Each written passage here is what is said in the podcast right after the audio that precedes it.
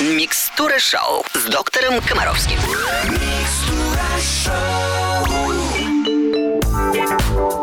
Вы слушаете «Русское радио». В студии Алена Бородина. Мы начинаем программу «Микстура шоу», в которой наш любимый доктор Комаровский дает мудрые, взвешенные советы родителям о том, как растить здоровых и счастливых детей.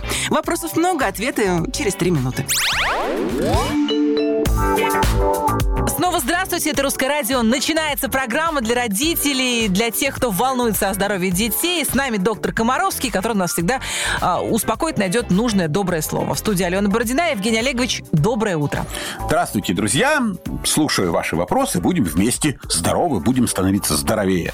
Первый вопрос сегодня от Никиты из Москвы.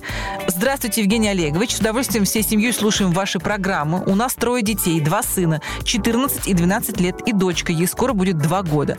Вопрос вот в чем. Когда нужно расселять разнополых детей? Нужно ли это делать, пока вся наша банда проживает в одной комнате? Спасибо. Вы знаете, на самом деле вопрос расселения разнополых детей – это ведь сплошь и рядом не вопрос э, целесообразности. Это вопрос э, возможности. Вообще, мне кажется, что это очень важно, когда у человека есть своя э, территория. Вот своя территория.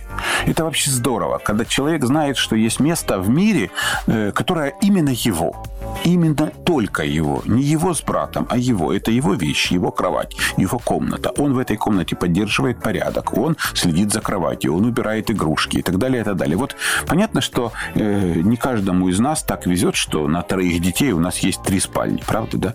Тем не менее, если такая возможность есть, я всегда рекомендую все-таки, чтобы у каждого ребенка, вне зависимости от пола, было свое место. Но это очень важно, чтобы вы не просто выделяли ребенку такое место, а учили ребенка обустраивать этого места. Понимать, что ты отвечаешь за все, что на этой территории происходит. А мы, взрослые, будем тебя учить, как за этим следить, как навести порядок, как сложить игрушки, как обеспечить безопасность, как вытереть вот здесь пыль, как помыть пол. То есть меня намного больше волнует эта тема, чем тема разнополости. Вне всякого сомнения, э, двухлетняя девочка и мальчики 14 и 12 лет, ну, как мне кажется, они ну, просто организационно, организационно не должны находиться вместе, ну, просто хотя бы потому, что двухлетний ребенок реально может мешать спать. 14-12. У них не совпадают режим сна, совершенно однозначно. У двухлетнего ребенка куча поводов проснуться. Но еще раз фиксируйте меня, речь не о поле, не о поле, а о том, что это просто не совпадение правил сна, режима сна, образа сна и так далее, и так далее. Ну, я лично считаю, что после возраста 4-5 лет разнополых детей лучше разделять. А основные принципы, надеюсь, вам уже понятны. Спасибо большое, Евгений Олегович. Это «Микстура шоу» на русском радио. Сейчас хорошая музыка, ну а потом мы обязательно вернемся. На русском радио продолжается «Микстура шоу». Мы говорим о здоровье детей. Здесь доктор Комаровский. И следующий вопрос от Надежды из Котельнич Кировской области. Здравствуйте, сыну 14 лет. На теле появляются родинки, которые растут и становятся выпуклыми, цвет обычный. С чем это может быть связано и говорит ли о серьезных проблемах? Спасибо. Вот, казалось бы, да, появление родинок. Тема, которой озабочены практически все люди. У одних их много, и они появляются часто. Так вот, медицинская наука вот понятия не имеет, от чего родинки появляются. Вот не знаем мы все. Мы не знаем факторы, которые делают их появление реже или чаще. Вот вообще нет никакой информации на эту тему.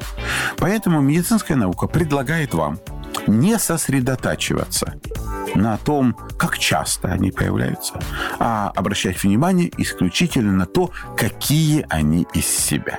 То есть мы не можем никакими действиями повлиять на количество появляющихся родинок. В молодом возрасте, в детском и молодом возрасте родинки появляются часто. Во взрослом возрасте они появляются редко, новые родинки. Да? В детском, еще раз говорю, часто. Это обычное явление. Поэтому еще раз прошу сосредоточить надо внимание на том, как эта родинка выглядит. Ее форма, ее размер. Э, обязательно, обязательно надо родинки регулярно, это очень важно, я просто прошу, сейчас это настолько просто, регулярно фотографировать, особенно крупные. Кстати, обращаю ваше внимание, вот э, возьмите в руки, наверняка у каждого из вас в доме есть обыкновенный, вот стандартный э, карандаш черно-белый, у которого с одной стороны грифель, а с другой стороны резиночка. Да, вот это просто очень удобно. Вот этот вот карандаш, он имеет диаметр примерно 6 миллиметров. 6 миллиметров. Вот э, особое внимание надо обращать на родинки, диаметр которых больше 6 миллиметров.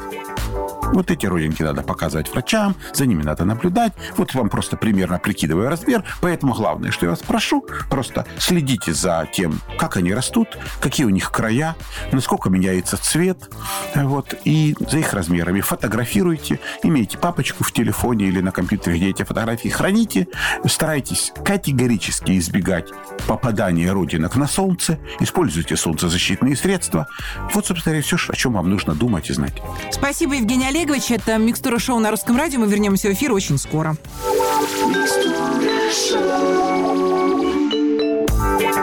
На русском радио продолжается микстура шоу. Здесь доктор Комаровский отвечает на вопросы родителей. Следующий вопрос от Анны. Здравствуйте, Евгений Олегович. Моя вторая дочь – фанат моих волос. С рождения она засыпает только, если удастся намотать их на руку. Я 1,7. Я знаю, что многие дети любят находить что-то успокоительное у мамы. Когда закончится этот период? Ну, я категорически не приветствую ситуации, когда женщина готова к максимально возможному самопожертвованию. Вот ребенок спит, только наматывая на руку мамины волосы, и взрослая женщина, имеющая ребенка годы 7 месяцев, э, спит только так, с намотанными на ребенка волосами. То есть вместо того, чтобы э, предоставить свои волосы там папе, он может тоже хочет что-нибудь намотать. Понимаете? Вы играете в эти безумные игры совершенно. Вы понимаете? При этом вы четко должны понимать, что сон – это физиологическая потребность. Человек не может ни есть, ни пить, ни спать, ни справлять нужду. Значит, если ребенок, говорите, ребенок может уснуть только с моим именем. Нет. Ваш ребенок может уснуть и без ваших волос. Да, он покапризничает, да, у него будет тревожный сон. Но если не будет альтернативы, он не выспится одну ночь, не выспится вторую, после этого будет э, спать, никуда не денется. Альтернативу хотите создать? Создайте альтернативу. Заведите куклу с длинными волосами. Ради бога, я ничего не имею против. Но, тем не менее, когда ребенку год и семь месяцев, маму ночью должен обнимать папа. И даже когда ребенку 7 месяцев. И даже когда ребенку 7 дней. Понимаете, рядом с мамой должен находиться мужчина. И тогда маме лучше, у нее тогда стабильнее гормональный фон, устойчивее психика и вообще жизнь совсем другая. Понимаете? Поэтому думайте о том, что хочет намотать папа, а не только о том, что хочет кому помотать ребенок. Принимайте решение, вам надо потерпеть 2-3 ночи, и все станет на свои места. Это не признак болезни, это вредная привычка. С этим легко бороться, просто надо проявить настойчивость. Э, хотелось бы, чтобы эту настойчивость проявил ваш муж. Спасибо. Мы вернемся в эфир через несколько минут. В студии Алена Бородина мы продолжаем говорить о здоровье детей. В эфире программа «Микстура шоу». Доктор Комаровский отвечает на ваши вопросы. И следующий от Дианы из Саратова. Здравствуйте, Евгений Олегович и Алена. Нашей дочке 6 с половиной месяцев. До полугода она спала на спине. Последние две недели стала сама укладываться на боку, а теперь еще пытается перевернуться во сне на живот. Что делать? И вообще, опасно ли это? Почему и до какого возраста малышам опасно спать на животе? Очень многие дети намного лучше спят на э, животе, чем на спине. Это совершенно однозначно. Тем не менее, на сегодня врачи всего мира настоятельно рекомендуют, э, чтобы дети спали только на спине, носом кверху. С чем это связано? Есть такое страшное явление, которое называется синдром внезапной смерти младенца. Это когда абсолютно здоровый ребенок укладывается спать и не просыпается, умирает ночью во сне. Так вот, врачи не могут до сих пор сказать, из-за чего это происходит, что заставляет остановиться дыхание, а потом сердце во сне у абсолютно здоровый ребенок. Но просто, поскольку таких случаев ну, миллионы описаны на Земле, то люди анализируют факторы. Вот в каких условиях люди живут, да, и что увеличивает вероятность. И вот выясняется, что чуть ли не самым э, потенциально опасным, рискованным фактором, который приводит, может спровоцировать синдром внезапной смерти младенца, это э, сон на животе. Поэтому рекомендуют спать на спине. Если ребенок не может спать на спине, а переворачивается на живот, ну, понятно, что вы не будете Но ну, сидеть и не спать конечно, всю ночь и перев... Да, это нереально. Поэтому что вы должны сделать? Вы должны сделать все, чтобы устранить факторы, которые могут привести к тому, что будут перекрыты каким-то образом носовые ходы. Что для этого надо? Идеально жесткий ровный матрац, да, поддерживать оптимальные параметры температуры и влажности, чтобы было прохладно и влажно. Вот на этом вы следите, понятно? Никаких подушек, ничего постороннего в кроватке. И все, и не надо волноваться. Ну и, конечно же, если кто-то из взрослых курит, то он не должен спать в этой комнате. Спасибо, Евгений Олегович. А до какого возраста примерно... После года можете не суетиться. Можно не суетиться. Спасибо, Евгений Олегович. На здоровье. Микстура шоу на русском радио. Мы обязательно вернемся в эфир через несколько минут. И вновь на русском радио Микстура Шоу. Здесь доктор Комаровский. И следующий вопрос от нашей радиослушательницы Юлии из Балакова. Здравствуйте. Скажите, пожалуйста, можно ли давать каждый вечер кефир перед сном? Не вредно ли так часто? Не написано, правда, кому? Однозначно не вредно.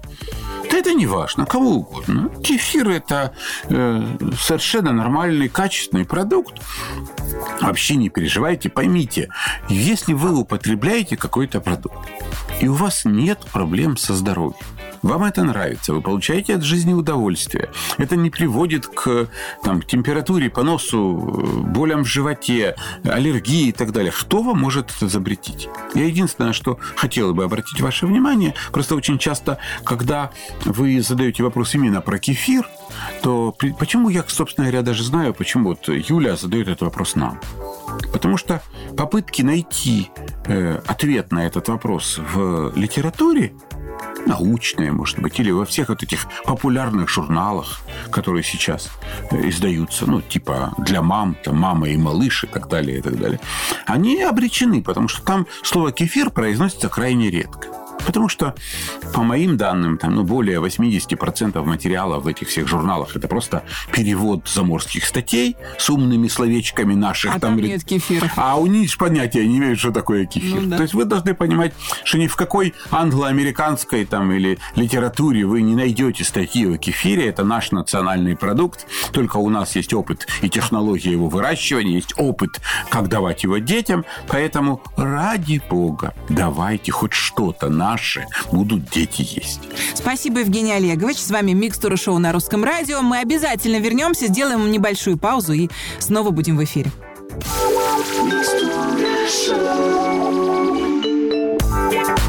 На русском радио продолжается микстура шоу. Здесь Евгений Олегович Комаровский говорит о здоровье детей. И следующий вопрос от Олеси.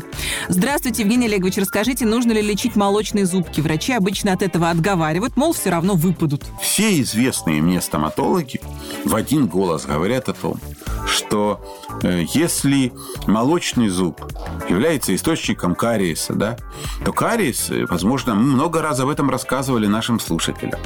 Кариес – это инфекционная болезнь. Это особая бактерия, молочно-кислый стрептокок, который пожирает этот зуб. И если есть молочный зуб с кариесом, и рядом лезет постоянный зуб, он что будет тут же инфицирован, он тут же будет болеть и так далее. Я уже не говорю о том, что куча проблем с молочными зубами – это фактически наличие хронического очага инфекции во рту. Это, в конце концов, дискомфортно, это гниющая пища, это неприятный запах изо рта, это боль, в конце концов. Опять-таки, что надо понимать? Современная стоматология, имеющая огромное количество обезболивающих средств, современные высокоскоростные бормашины, э, наркоз, в конце концов, огромное количество специальных для детей э, устройств, которые облегчают эту процедуру, развлекают их, эти наушники с музыкой, мультики перед глазами, отвлекающие всякие гаджеты и так далее, и так далее. То есть лечить э, зубы молочные в 21 веке, это же не тот садизм, который был там каких-то 20-30 лет назад. Поэтому однозначно молочные зубы надо лечить. Другой вопрос в том, что надо идти к врачу, когда проблема небольшая. Просто подружить ребенка со стоматологом до того, как зубы начнут болеть. Пойти, чтобы врач подобрал и зубную щетку, и научил, и посмотрел профилактически, чтобы ребенок не боялся этого стоматолога. Короче говоря, Как только появляется первый зуб, его надо чистить. Как только появилось 4 сверху, 4 снизу, это повод сходить к стоматологу в кабинет, чтобы он посмотрел, и э, чтобы у ребенка установился с этим доктором контакт, чтобы он знал, что это не страшно. Шел, открывал рот, получал за это вознаграждение. То есть вы пришли к стоматологу, у вас прекрасная игрушка, вы ее предварительно дали доктору, доктор подарил вашему ребенку. Короче говоря, думайте сами, решайте сами, молочные зубы лечить однозначно надо. Время нашей программы истекает. Нам придется попрощаться. Я хочу вас поблагодарить, доктор, за мудрые советы и, как всегда, за прекрасное чувство юмора. Спасибо, ребят. Будем здоровы, будем вместе. Всего доброго. Я, Алена Бородина, говорю вам до свидания. Следующий выпуск «Микстуры шоу» через неделю. Ну а по будням ловите в эфире нашу короткую версию. «Микстура шоу» 15 капель. И обязательно будьте здоровы. На русском радио.